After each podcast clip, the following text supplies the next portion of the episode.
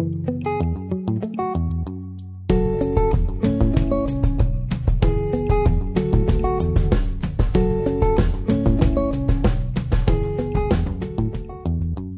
estamos à conversa com Manuel Pizarro, médico de Medicina Interna, formado pela Faculdade de Medicina da Universidade do Porto e com um vasto currículo na esfera política. Atualmente é vereador da Câmara do Porto, presidente da Federação Distrital do Porto PS e eurodeputado, eleito pelo Círculo Eleitoral do Porto. Entre os vários sítios por onde passou, destacam o seu papel como Secretário de Estado da Saúde entre 2008 e 2009 e como Secretário de Estado e Adjunto da Saúde entre 2009 e 2011. Os seus dossiês principais foram a reforma dos cuidados de saúde primários, o conhecido cheque dentista, a criação do Banco Público de Células do Cordão Umbilical e o primeiro Banco Público de Gâmetas e pelo início ainda da construção do Centro Materno Infantil do Norte, onde eu, inclusivamente, já tive e tenho aulas. Como deputado entre 2005 e 2013, foi ainda autor da Lei da Procriação Medicamente Assistida e do Enquadramento Legal para a Transplantação de Órgãos. Como vemos, o Dr. Manuel Pizarro tem um vasto currículo na, na, área política no que diz respeito à medicina. É um gosto enorme tê-lo aqui comigo. Um, e com um, currículo tão, com um currículo tão desenvolvido na área, gostaria de começar por perguntar onde é que começou, uh, no seu percurso de vida, o encontro entre a política e a medicina. Pois, não sei bem, começou muito cedo, porque eu desde que me lembro que tenho a expectativa de ser médico. Eh, eu não conheci o meu avô paterno, que era médico na aldeia, porque ele morreu já octogenário, mas eu só nasci quando meu pai tinha 50 anos, portanto a distância de gerações é muito grande. Mas houve sempre qualquer coisa mítico associado a essa figura do meu avô médico da aldeia que andava a cavalo para tomar conta dos seus doentes. Eu sempre achei isso uma coisa, não sei, aos seis anos eu já tinha tomado a firme decisão de que queria ser médico. Depois fui-me interessando também pela política, mas eh, há uma declaração, uma frase absolutamente fantástica de um médico do final do século XIX, alemão, aliás muito conhecido pelos de medicina, porque dá nome um gângliozinho eh, tumoral metastático do, do cancro do estômago chamado nódulo de Virchow. Isso vem de um médico chamado Rudolf Virchow, que era patologista e ao mesmo tempo médico de saúde pública, que dizia que um, a política é a medicina em larga escala. E talvez tenha sido isso que me, que me, motivou a ideia de que nós somos médicos, não sei, eu sou médico com a expectativa de ajudar as pessoas, de fazer bem das pessoas, de resolver os problemas das pessoas, e olho para a política como uma escala maior dessa minha vontade de ajudar a que nós possamos viver numa sociedade melhor. Uhum. Por acaso identifico, identifico-me com, com essa perspectiva, porque é assim, eu, sempre, eu nunca, nunca ambicionei ser médico desde novo. Eu, o meu pai não tem nada a ver com a medicina, a minha mãe também não. Eu vi o meu pai de fato e gravata a sair de casa todos os dias para o trabalho e eu imaginava ser como o meu pai, fosse qual fosse a profissão, queria sair assim de casa. Mais cedo conheci, eu passei a perceber que queria ajudar pessoas uh, e de facto eu senti uh, ao longo do meu percurso na faculdade que existem várias formas de ajudar pessoas. Existe aquela forma de proximidade, não é? No o ambiente de consultório, mas também existe a forma de ajudar o máximo de pessoas uh, possível com, com as mesmas ações, não é? Eu, eu não sei se identifica realmente na política a forma de que, por exemplo, com um decreto, estar a ajudar tantas pessoas quanto consegue, se calhar muitas mais do que conseguiria diretamente no consultório. A política, de facto, permite uma, uma, é de facto uma escala diferente. Vamos lá ver. Esse, não é por acaso que os portugueses, há portugueses da política relativamente recente que os portugueses uh, estimam, é uma pessoa chamada António Arnaud. Porquê? Porque no, no, momento em que ele tomou a iniciativa de criar o Serviço Nacional de Saúde, ele ajudou milhões de pessoas, ele provocou uma mudança na vida do, na vida do país, mas também podemos ver exemplos de outros médicos, médicos da sua da sua faculdade, o professor Albino Aroso, que está no Almoço de Materno Infantil do Norte, foi alguém que, com, enfim, ele fez um trabalho como médico absolutamente extraordinário e absolutamente pioneiro na atitude que tinha perante as mulheres, no, no apoio ao planeamento familiar, em tudo isso. Mas um momento fantástico do professor Albino Aroso é quando ele lidera a Comissão para a Reforma dos Cuidados Materno-Infantis enquanto membro de um governo, até de um governo do, do, do PSD, não, tem, não há aqui sequer uma questão partidária.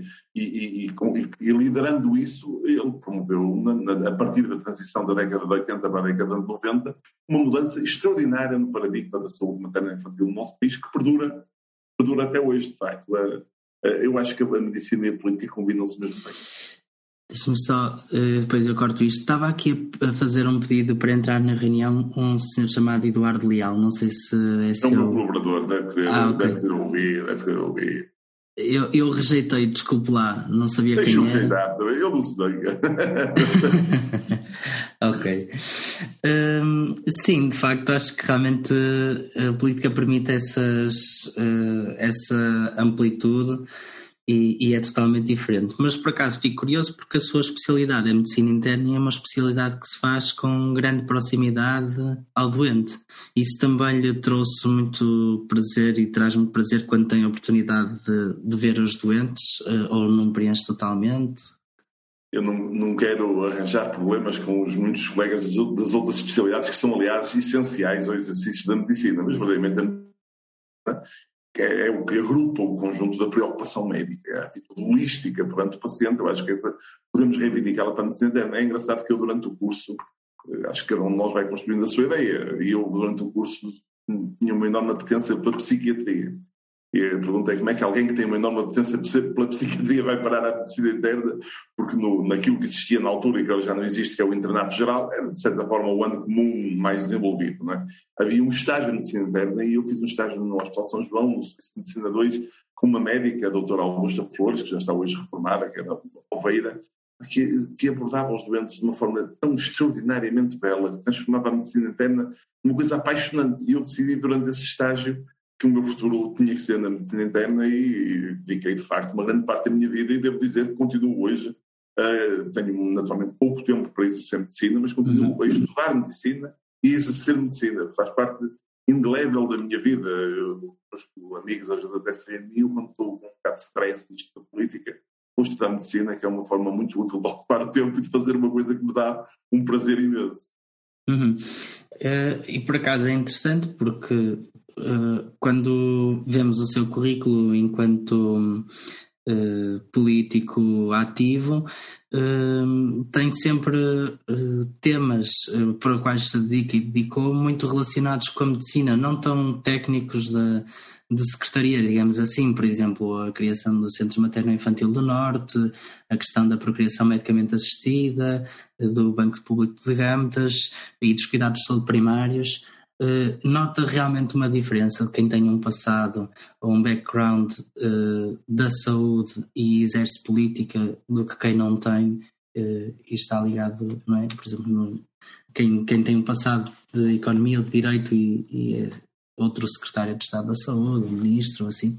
Sim, eu acho que se pode ser um bom governante e um bom político na área da saúde sem ter uma profissão diretamente ligada à saúde. Isso é possível e há exemplos disso.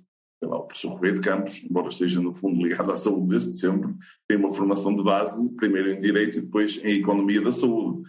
Eh, mas a verdade é que ter uma, um conhecimento profundo das questões da saúde acho que ajuda muito a tomar a tomar decisões, atalha muito, muito o caminho e permite uma perspectiva diferente, uma perspectiva do terreno. Em todo caso, eu faço política como vivo, isto é, eu, eu relaciono-me sempre muito com as pessoas. Eu acho que há uma grande vantagem que nem sempre acontece na política feita no nosso país, em os governantes terem uma relação muito profunda com as, as instituições, com aquilo que se chama, assim, pomposamente, os stakeholders.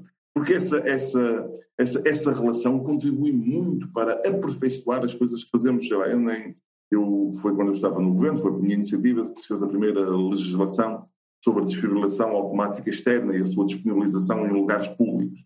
Essa, esse decreto-lei verdadeiramente foi escrito por colegas nossos, médicos, que têm experiência do terreno. O meu gabinete só coordenou porque eu, eu nem tinha conhecimento técnico, nem tinha capacidade para obter comparador internacional para saber o que é que era adequado. Na prática, eu criei um grupo informal de uma dúzia de profissionais de saúde que foram dando os seus contributos e foi-se construindo um diploma legal nessa base. Eu acho que esta forma de, de fazer política em relação com as pessoas que têm maior capacidade técnica e maior conhecimento do terreno é muito útil e quem for profissional de saúde leva vantagem. Leva vantagem. Uhum. Ao longo do curso falam sempre sobre o papel do médico como líder. Acho que isso é um bom exemplo de que, como um médico pode ser líder e, não tendo conhecimento técnico na área, liderar um grupo que seja capaz de levar esse resultado.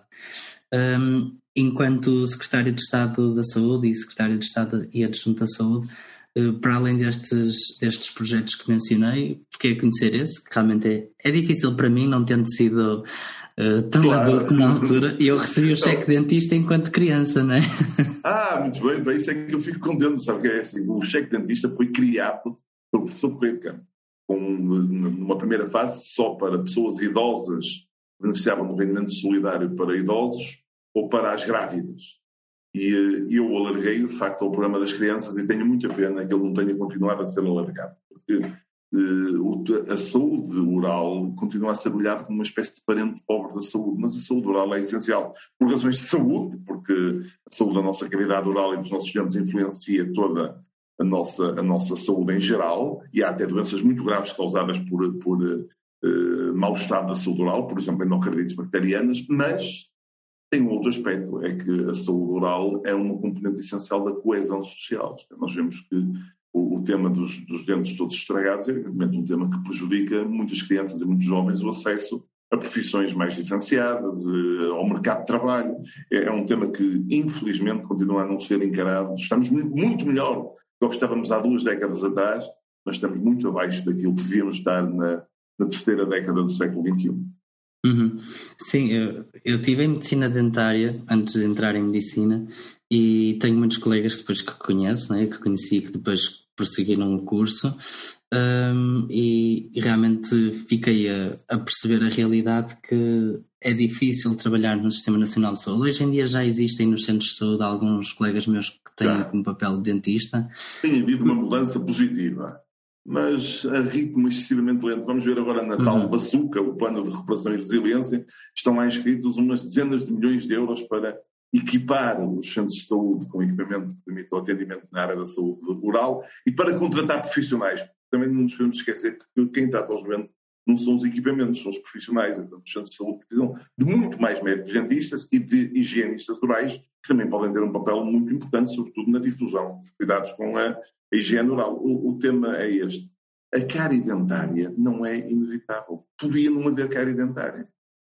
Portanto, vamos ver, nós temos que ter ambição de dizer assim, mas é, é realista dizer que nós na próxima década podemos erradicar a cárie dentária? Não, é realista fazer alguma coisa para que daqui a 20 ou 30 anos nós possamos erradicar a cárie dentária, porque se não começamos a fazer hoje, nem daqui a 20 a 30, nem daqui a 100, nunca mais vai acontecer.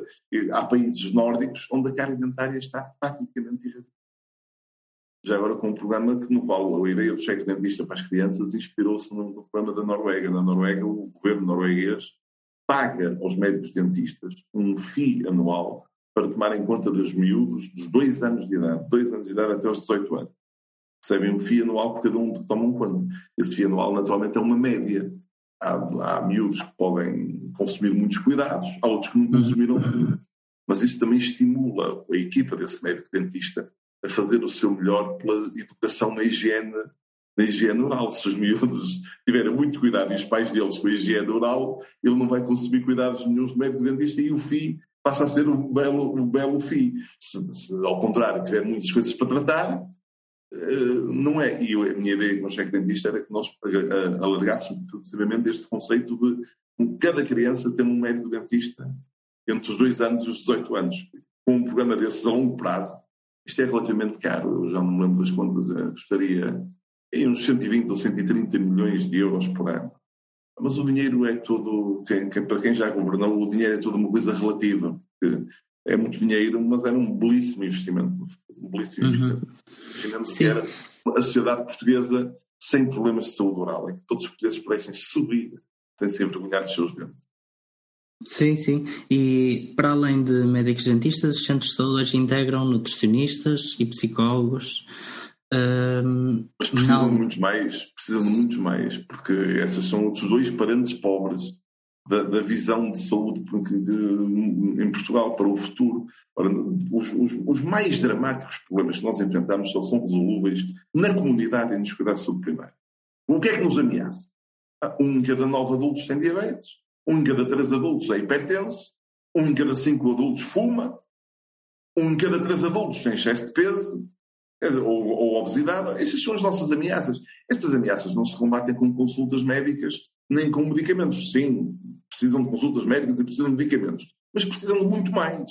Precisam de uma reconfiguração da vida pública, da maneira como nós nos relacionamos uns com os outros, como vivemos em família, como nos alimentamos, precisam de profissionais desse tipo, nutricionistas, e ainda por cima Portugal beneficia de facto de ter nos nutricionistas uma classe com uma extraordinária formação profissional. Precisa de psicólogos, porque há muitos problemas relacionados com a saúde mental que ainda continua a ser olhada como uma coisa um bocadinho estigmatizante, um bocadinho à moda antiga. Parece que não se pode falar bem. Um cidadão pode dizer que teve uma gripe ou uma pneumonia, mas não pode dizer que teve uma depressão. Parece uma coisa um bocadinho Uh, parece, parece que se tem vergonha de dizer isso, nós temos que acabar com isso. Os cuidados primários tem que ser mesmo o, o, o espaço onde se acompanham todas estas situações que são, nos casos, doenças, noutros casos, fatores de risco para doenças e, noutros casos, as duas coisas. A hipertensão e a diabetes são doenças e são fatores de risco para as mais importantes doenças que acometem os, os portugueses, desde logo para as doenças cardiovasculares, que são as que matam mais, ainda mais que o, que o cancro. Nós precisamos dos cuidados de saúde primários muito, eu não gosto da palavra, mas não me lembro de outra melhor, muito empoderados, muito, com muita capacidade de resposta a, este, a uma sociedade mais exigente, com muita mutação, onde, onde nós eh, convivemos hoje e vamos conviver ainda mais no futuro, com, nós achávamos que tinha havido uma transição epidemiológica, né? que era evidente que as doenças infecciosas tinham desaparecido, desaparecido entre aspas, né? e que eram substituídas pelas doenças do mundo moderno, oncologia e, e doenças cardiovasculares. Eu acho que depois deste ano de 2020 nós vamos ter que rever um bocadinho esta nossa ideia da transição epidemiológica. É, nós vamos viver com as doenças do mundo moderno e vamos ter que nos equipar para combater as infecções que estão muito longe de estar extintas com um problema de saúde grave. Ora, eu não vejo, eu, é claro que nós vamos cuidar de hospitais, melhorar a resposta dos hospitais, cuidar dos diferenciais, vamos precisar disto tudo. Eu não vejo que seja possível intervir à escala que é necessária sem ser nos cuidados primários, porque muitas das questões têm a ver com o acompanhamento de situações crónicas que durarão décadas e décadas e décadas. Nós temos, felizmente, uma esperança de vida que agora pode estar um bocadinho ameaçada na, na, no, seu, no seu contínuo aumento, mas que tem aumentado de forma. Sim, mas na globalidade tem aumentado. Desde que existe Serviço Nacional de Saúde, a esperança de vida das pessoas aumentou 10 anos coisa absolutamente extraordinária. Em 40 anos aumentamos 10 anos de esperança média de vida, uma coisa, e, e, e isto continua a acontecer. Acho a mortalidade infantil, a mortalidade, infantil, também não, diminuiu muito. Estamos à volta dos 2, 2,5, quer dizer, é uma, até, é até é duvidoso que já se possa melhorar a partir destes números. No caso da mortalidade claro. infantil, já chegamos a um, a um número tal, mas, mas embora seja preciso estar sempre atento, nos últimos anos, houve um certo recrudescimento da mortalidade materna, nada a ver com os números anteriores, mas com 17, 20 mortes de mães por ano, que é um número muito grande para aquilo que nós chegamos a ter dois ou três. Tudo isto tem que ser, na, na, saúde não pode, tem que haver monitorização constante, recolha de dados, e sempre que há um problema, em vez de enfiar a cabeça na areia como a tartaruga, tem como a avestruz, tem que se pôr o problema é claro e tem que se ouvir opiniões. Porquê é que isto aconteceu? Às vezes resulta de mero acaso. Estamos a falar de números muito pequeninos e uma coincidência estatística uhum. de, de, casos naquele ano então, parece uma, um, um assunto grave e não é. Mas não, nós não nos podemos distrair, não podemos estar sempre em cima do assunto, até porque nós temos coisas extraordinárias no nosso Serviço Nacional de Saúde, mas continuamos a ter coisas que são muito preocupantes muito Uhum. Sim, e a respeito dos, dos cuidados de saúde primários, como falámos, os cuidados na comunidade e de proximidade que têm bastante impacto nos, nos determinantes de saúde da população portuguesa, como é que era o passado dos cuidados de saúde primários antes uh, da sua intervenção, digamos assim, de, da sua reforma? Uh, e, e, qual é que é, qual é que foi o modelo organizativo que foi encontrado e, e, que temos em vigor até hoje em dia, se nos puder explicar. Para ser inteiramente justo, a reforma começou em 2005, 2006, liderada pelo professor Correia de Campos. Eu eh, assumi um papel nessa matéria a partir do início de 2008, bem, em 2005 já era deputado. O, a principal mudança é uma mudança de filosofia. Isto é que é muito engraçado de se refletir porque o, o, a lógica da, do atual funcionamento dos cuidados primários, a partir desta reforma, é uma lógica de auto-organização dos profissionais e de funcionamento de baixo para cima.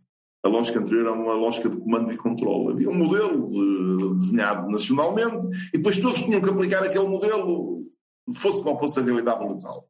Ora, o que nós encorajamos é o contrário. O que nós encorajamos é os profissionais que estão no terreno, pessoas, na, parte, na maior parte, muito capazes do ponto de vista técnico ou científico, e muito empenhadas do ponto de vista cívico a organizarem-se. As, as, unidades de saúde familiar são a primeira, digamos, a ponta do iceberg da reforma, são uma auto-organização. Médicos, assistentes eh, técnicos eh, ou secretários clínicos e enfermeiros que se organizam para criar unidades e que estabelecem, no fundo, com o Estado um contrato. Eles, eles gerem a, a, sua unidade de forma autónoma, tendo naturalmente que cumprir uma carteira básica de serviços, que todos têm que cumprir, e depois cumprindo uma carteira adicional, organizando a inter-substituição dos profissionais, isto é, quando o doente ou o utente precisa de um profissional, mesmo que aquele esteja de férias ou esteja de baixa por eh, maternidade ou por doença, há alguém que tem acesso ao seu cheiro e que o atende, e, eh, e além disso, organizando carteiras adicionais de serviços abertura em horários incómodos, até à noite ou até ao fim de semana, serviços adicionais, sei lá, consulta de estação tabágica, é, muitos outros.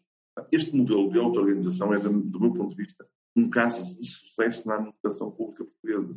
Apesar de tudo, gerou acentuada melhoria da, da resposta aos cidadãos, acentuada melhoria da satisfação dos cidadãos, medida em inquéritos, e eh, um ambiente de muito positivo entre os profissionais. Claro que tudo isto ao longo dos anos tem tido os seus altos e os seus baixos. Tudo acontece e nem tudo são rosas. Há, há, do meu ponto de vista, há traços difíceis de compreender na implementação da reforma. Para mim, custa-me a ver que, quer dizer, quase 15 anos depois de começar a reforma, ainda há um milhão de portugueses sem médico de, que qualquer coisa não está a funcionar bem.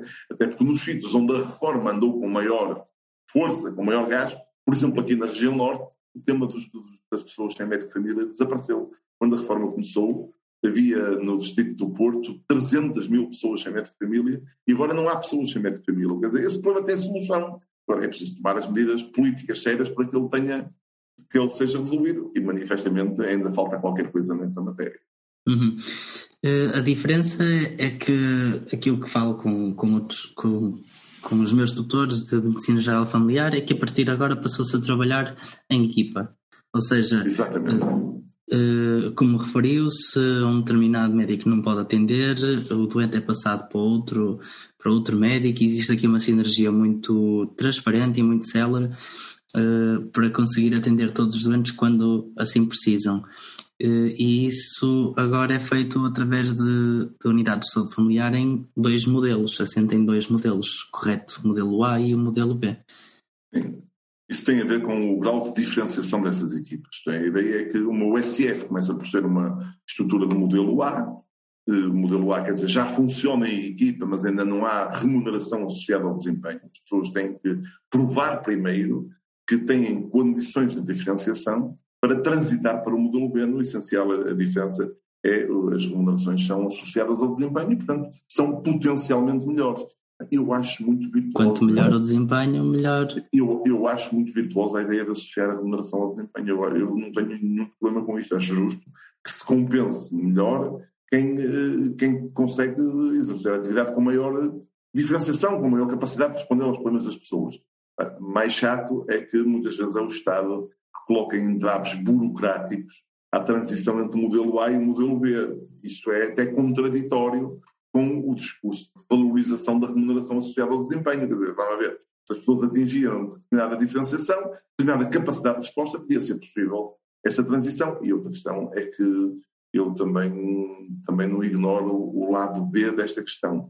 É que também devia ser possível, como o SF modelo B, que não atinge determinados padrões de funcionamento, tiver, voltasse ao modelo, ao modelo A. E também é necessário que fôssemos capazes de atualizar a recolha dos indicadores. O que é que eu quero dizer com isto? Os indicadores que foram montados numa primeira fase eram necessariamente indicadores muito simples. Nós estávamos numa área que nem sequer havia informatização da recolha de dados. Só recolher os dados, sei lá, como é que eu ia dar um exemplo? Os, os, os indicadores para a diabetes é o doente com diabetes ter duas medições anuais de hemoglobina glicosilada. É um indicador. Ora, isso era um indicador muito justo em 2006, 2007, 2012, 2013.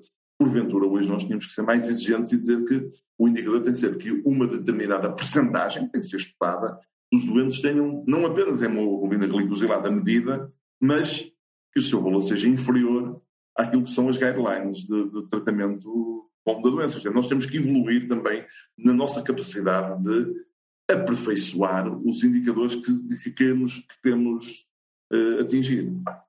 Claro, parece-me fazer todo sentido uh, e, e mesmo estimular as unidades de saúde familiar a, a manter o bom desempenho uh, para que mantenham o modelo que, claro. que assim desejam. Havendo até coisas que são incompreensíveis, devia haver uma medição anual da satisfação dos utentes, feita de forma profissional e anónima.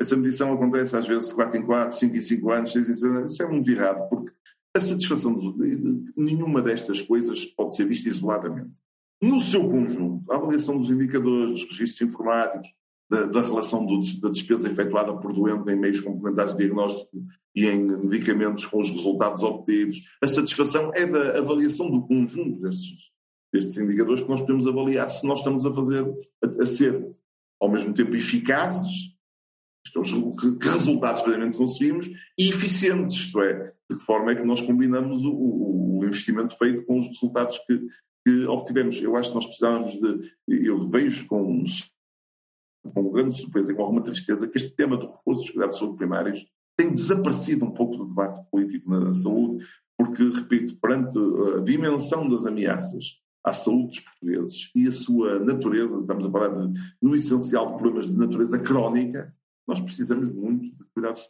primários cada vez mais desenvolvidos e que estejam cada vez mais no centro do sistema. Deixe-me até acrescentar, até porque vários dos problemas dos hospitais só se resolvem com melhores cuidados de saúde primários. O problema das urgências dos hospitais precisa de mudanças nos hospitais. Mas a maior mudança que precisa é diminuir o fluxo de pessoas que não precisavam de ir. Uhum. Nós ainda temos taxa de ida aos hospitais de 600 a 700 por mil pessoas ano vão aos hospitais, eh, às urgências. A média nos países mais desenvolvidos da Europa é 400. Quer dizer, o que aliás não está longe dos nossos estudos de que depois na classificação da triagem de Manchester, cerca de 50% dos doentes são classificados em azul e verde. Provavelmente não precisavam de ir ao hospital. Mas isto, isto tem que se resolver com cuidados de saúde primários com maior capacidade de resposta e mais resultados. Não se resolve de outra forma. Nas consultas de especialidade hospitalar, em várias especialidades, podia-se e devia-se levar o especialista hospitalar ao centro de saúde. Isso permitiria resolver muitos problemas de fluxo e fazer uma triagem mais cuidadosa dos que verdadeiramente precisam de consultas hospitalares. Porque senão nós vamos aumentar as consultas hospitalares, podemos ir aumentando a capacidade de resposta. Mas por mais que aumentemos, não vamos conseguir responder a tudo. Porque uma população, por um lado, mais envelhecida, por outro lado, o que aliás é positivo, significa que as pessoas duram mais anos, não é nenhuma doença, não é nenhuma coisa triste. E por outro lado, mais exigente, vai consumir cada vez mais cuidados diferenciados que muitas vezes não seriam necessários para ser resolvidos nos cuidados de saúde primária. Uhum. Aqui há, há, uns tempos até vi uh, comentarem, uh, até foi o Dr. Francisco Ana da Silva que comentou que existe um livro chamado Community Cure, que é, é muito focado sobre os cuidados na comunidade e, no fundo, transformar uh, o sistema de saúde menos hospitalocêntrico. E, e acho que essa reforma que mencionou contribui muito para essa perspectiva, que acho que é uma perspectiva de futuro que realmente. Sim, o, professor Francisco Aiana tem estudado muito esses temas e tem dado um contributo muito interessante.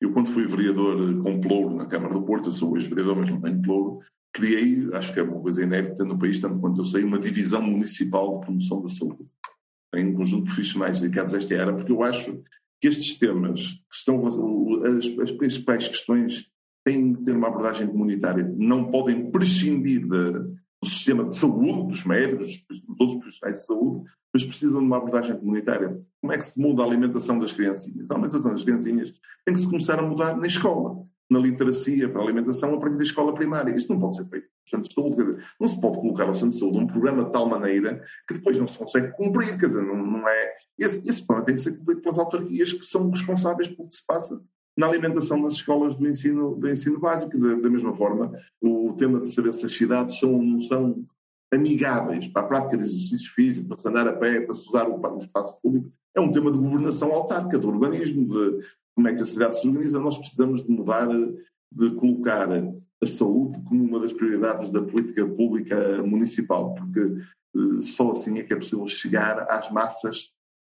tão vastas a que nós temos que chegar. Claro, o centro de saúde tem que acompanhar, tratar cada hipertenso, mas quem tem que diminuir a incidência da hipertensão arterial é uma política baseada na comunidade. De outra forma, não é, não é possível, e nós já, já vamos, eu já disse, um terço dos adultos são hipertensos, quer dizer, acho que esse número nos devia alertar. Um em cada nove adultos são diabéticos. Isto devia fazer soar uma qualquer campainha, quer dizer, isto não, isto não vai lá pelo tratamento, sim, nós temos que tratar os que têm a doença, mas, mas temos que fazer qualquer coisa para diminuir a incidência da doença. Uhum, claro, daí também acabarmos por uh, precisar de compreender como é que a medicina e a política acabam por uh, se complementar uma à outra, não é? Exatamente, de forma. Porque as pessoas podem. Aquilo que nós comemos resulta de opções políticas. Exato. Cada um de nós julga que escolhe, e escolhe, até um certo ponto, escolhe em casa o que é que vai comer ao jantar. Mas, eh, mas, tudo isto é influenciado pela forma, pela, desde logo pela disponibilidade de alimentos no mercado, pelo seu custo relativo, porque é umas coisas são mais baratas, outras são mais caras. Tudo isto tem uma forte componente política. E é possível, eh, está demonstrado, que é possível mexer nisto com conhecimento científico fornecido pelos profissionais de saúde e outros que estudam estas matérias e com decisões políticas corretas, é possível fazer isto. A medida de há 4 ou 5 anos do governo introduzir uma taxa sobre o excesso de açúcar nas bebidas açucaradas conduziu a que os portugueses tenham ingerido durante estes anos dezenas de milhões de toneladas de açúcar a menos. Uhum. Sem prejuízo para ninguém. No fim do dia, ninguém perdeu nada. Porque mesmo a indústria acabou por se adaptar e por reduzir naturalmente o conteúdo de açúcar das bebidas para, para, se, para pagar menos a taxa. Tudo, tudo isto tem. Isto é muito engraçado. Deixe-me dizer uma coisa. Nesta altura eu estudei muito o assunto e descobri que a, a, para um sabor exatamente igual, você bebe uma Coca-Cola aqui na Baixa do Porto, ou em Ankara, ou em Londres, e tem exatamente o mesmo sabor. Pois a quantidade de açúcar dessa Coca-Cola é muitíssimo superior em, em, em, na Turquia. É, é, em Portugal tem valores médios entre a Turquia e a Inglaterra e tem menos açúcar na Inglaterra. O que quer dizer que a indústria consegue fazer, consegue adaptar-se nós também temos que, do ponto de vista da saúde pública, impor essa adaptação em favor da, da vida das pessoas. Se é possível conseguir com o mesmo sabor e com menos caráter nocivo, quer dizer, há que, há que consegui-lo, há que tornar isso uma realidade. Claro, e por acaso até tenho. Eu já fui aos Estados Unidos e tive essa sorte, mas efetivamente não, não presenciei aquilo que me relataram, mas que a quantidade de alimentos nas prateleiras é absurda nos supermercados e, e os mais variadíssimos sabores e no fundo é batatas de tudo menos com sabor a batata. E acho que acho que isso também é reflexo de um, de um mercado totalmente hum, livre para, para impingir aos, aos consumidores uh, quantidades nutricionais que, que, não fazem realmente sentido. Acho que, de facto, um consumidor mais informado é um consumidor que consegue tomar decisões. Acho que realmente as pessoas, quando têm, por exemplo, agora o Nutri-Score, que, que existe em alguns devia ser adotado. Devia, eu tenho, no, no meu trabalho no Parlamento Europeu, tenho de tentar fazer uma luta para que o Nutri-Score seja o padrão para toda a União Europeia. Nós precisamos de um sistema que seja cientificamente robusto e que seja ao mesmo tempo de fácil leitura pelas pessoas. Esta combinação é, é delicada. Eu acho que o Nutri-Score é o que se aproxima mais de um sistema que tem robustez científica e que, e que, tem uma leitura simples pelos consumidores. Se for um sistema de lei, devemos eh, fugir a sistemas que não tenham correção científica, como é evidente, mas também não podemos criar um sistema que a maior parte dos consumidores não sejam capazes de ler, embora você tenha introduzido aqui um tema muito relevante, é que o tema da literacia em saúde é também um tema decisivo do presente e do futuro na, na saúde. Eu também acho que a literacia em saúde exige comunidade, tem que começar na escola, nas famílias e também exige cuidados de saúde primários, porque aí sim a autoridade dos profissionais de saúde, médicos e outros profissionais, é muito importante para credibilizar a informação sobre saúde e, desse ponto de vista, os centros de saúde, com a sua rede muito disseminada na comunidade entre, entre centros de saúde e extensões, nós temos quase 3 mil locais nos cuidados primários Portanto, é uma rede muito próxima das pessoas e é muito importante para dar credibilidade à informação sobre, sobre, sobre saúde. Eu continuo a apostar que é nos cuidados primários que isto tem que ser feito com prioridade. Uhum. Um, ia perguntar, durante o tempo que foi uh, deputado na, na, Assembleia da República, uh, secretário de Estado da Saúde e secretário de Estado e adjunto da Saúde, um, consegue, ou seja, na, nas políticas uh, mais relacionadas com, com o país, não agora como eurodeputado, mas uh, consegue-se recordar uh, de, de momentos mais uh, críticos, mais de maior fragilidade que tenha presenciado e quais é que são aqueles que consegue destacar? Eu, eu, passei no governo e foi uma experiência muito interessante, até do ponto de vista pessoal. A crise da gripe A, a gripe A1N1, acabou por ter muito menos repercussão do que se chegou a temer que se tivesse. Eu chamo, uh, no início, a notícia era uma gripe nova que surgiu na América Latina, sobretudo no México, e que matou rapidamente dezenas de pessoas relativamente jovens e previamente saudáveis. Aliás, de forma muito diferente ao que acontece com a mortalidade na, na pandemia pela Covid-19. Isso foram ali uns meses de grande sufoco e de grande intensidade, em que nós treinamos muito a criação de sistemas de, de alerta, de vigilância, de, de, resposta. Eu acho é que depois, como muitas vezes acontece no nosso país, e vamos ver, no nosso país e no mundo, nesta pandemia se notou, nós depois aproveitamos pouco dessa experiência recolhida nessa altura para promover alterações no futuro, para estarmos preparados para o futuro. Muitas das coisas que foram aprendidas nessa pandemia nós verificamos que tinham sido esquecidas. Agora, eu dou-lhe um exemplo que felizmente foi possível corrigir rapidamente, mas capacidade de atendimento da linha de saúde 24.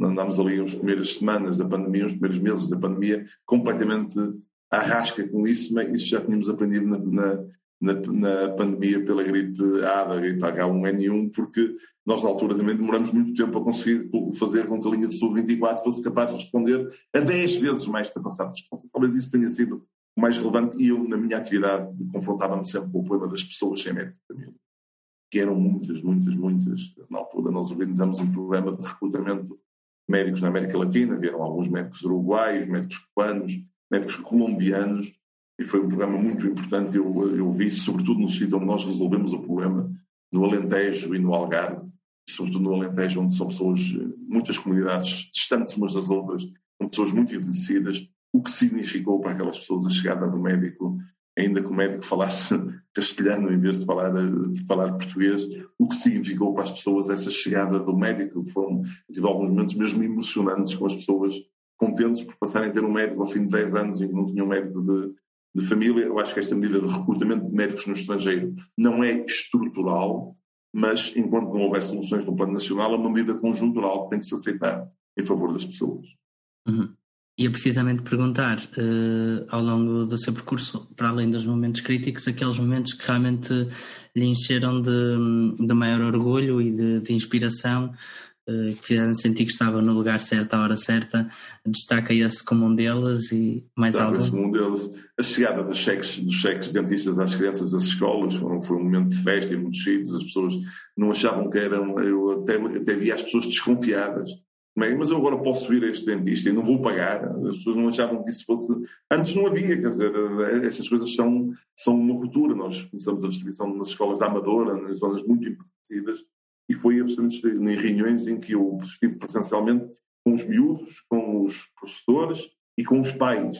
Ainda distribuíamos um kitzinho para os miúdos lavar os dentes. Era, de facto, nós transformamos esses problemas numa festa e eu acho que tudo isso precisa de continuidade. Muitas vezes o nosso problema nestas políticas públicas na área da saúde é que se não houver continuidade, um lampejo momentâneo é um sinal positivo, mas que não vai ter resultados. Isto uhum. ao longo dos anos, no essencial, devo dizer que nós temos manter uma certa continuidade na governação da saúde. Não, não quer dizer que seja igual conforme o partido ou conforme o ministro, mas há uma certa continuidade. E na, na saúde a continuidade é essencial obter resultados. Há sempre eu gosto muito da política com proximidade, e esses momentos de proximidade são sempre momentos muito, muito gratificantes para mim.